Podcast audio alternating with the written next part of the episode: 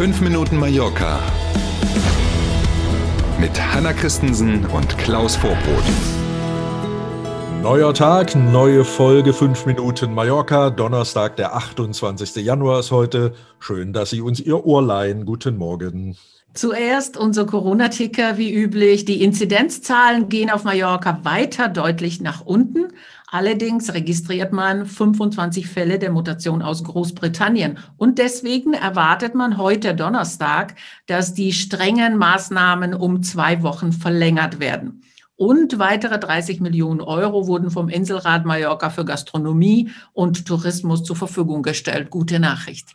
Ja, die erste vor allen Dingen, man sieht tatsächlich, dass seitdem diese ganz strengen Maßnahmen, also Gastronomie komplett zu, die großen Geschäfte zu etc. pp., die ja seit 13. Januar gelten, die zeigen ganz offensichtlich Wirkung. Das kann man erkennen, wenn man sich die Zahlen anschaut ähm, großes Risiko natürlich diese Mutation.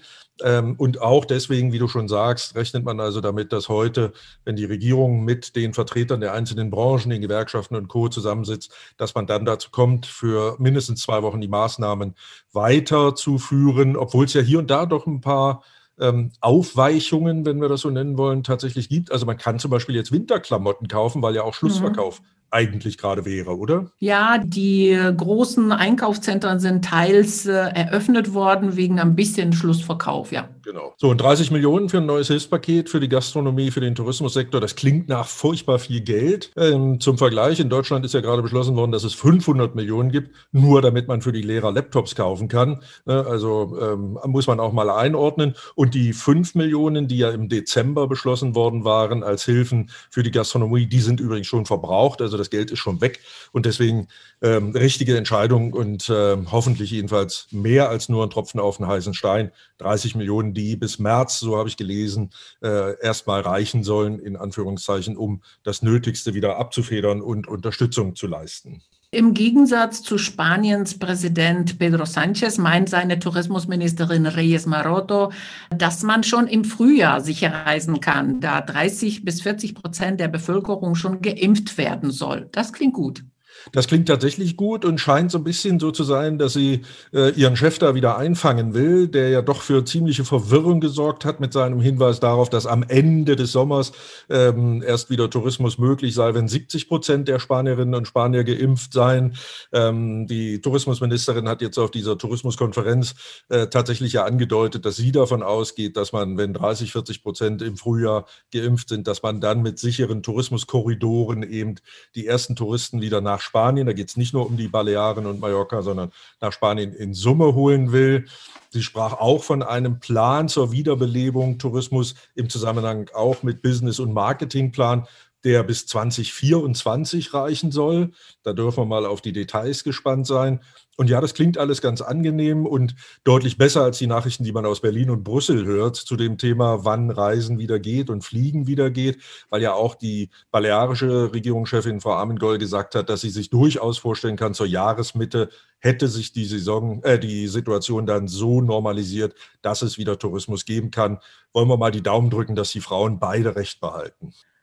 Zu viele schwere Unfälle passieren jedes Jahr auf der Insel in Verbindung mit Radfahren. Ja. Deswegen werden die Regeln zum Überholen von Radfahrern jetzt strenger. Statt ein und halb Meter Abstand jetzt zwei Meter, weniger Geschwindigkeit und mehr Bußgeld. Das ist tatsächlich so und besonders auch interessant, nicht nur für Autofahrer hier, auch für die, die, wenn sie Urlaub hier machen, einen Mietwagen haben, sondern eben auch für die ganz vielen Leute, die regelmäßig herkommen und eben in Trainingslagern sind oder einfach selber nur mit dem Rad unterwegs sind. Man sieht das auf den Straßen ganz oft, dass es tatsächlich ein Problem ist. Und dem will man jetzt beikommen, ähm, nicht nur durch die Regelungen, zwei Meter Sicherheitsabstand muss man haben. Man darf, das habe ich noch nicht so richtig verstanden, von der Höchstgeschwindigkeit 20 km/h runternehmen oder muss man. Das ist die Höchstgeschwindigkeit dann zum Überholen. Also wenn auf der Landstraße 90 erlaubt ist, was ja hier normalerweise so ist, dann darf man nur mit 70 überholen. Muss ich nochmal nachrechnen, wie das gehen soll. Und wenn man erwischt wird, peinlich ähm, zum einen und teuer zum anderen, 300 Euro sind die Obergrenze und drei Punkte, die man bekommt. Das kann also tatsächlich ein teures Vergnügen werden. Ähm, wollen wir mal schauen. Die Regelung soll dann für ganz Spanien gelten, nicht nur für die Balearen, logischerweise.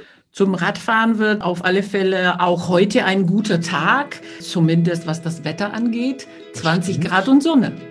Das stimmt, genau so ist es. Ne? In Richtung Wochenende soll es ja möglicherweise wieder stürmisch werden, aber heute auf jeden Fall viel Sonne, wie du sagst, und tatsächlich 20 Grad. Also, schönen Donnerstag und bis morgen. Bis morgen.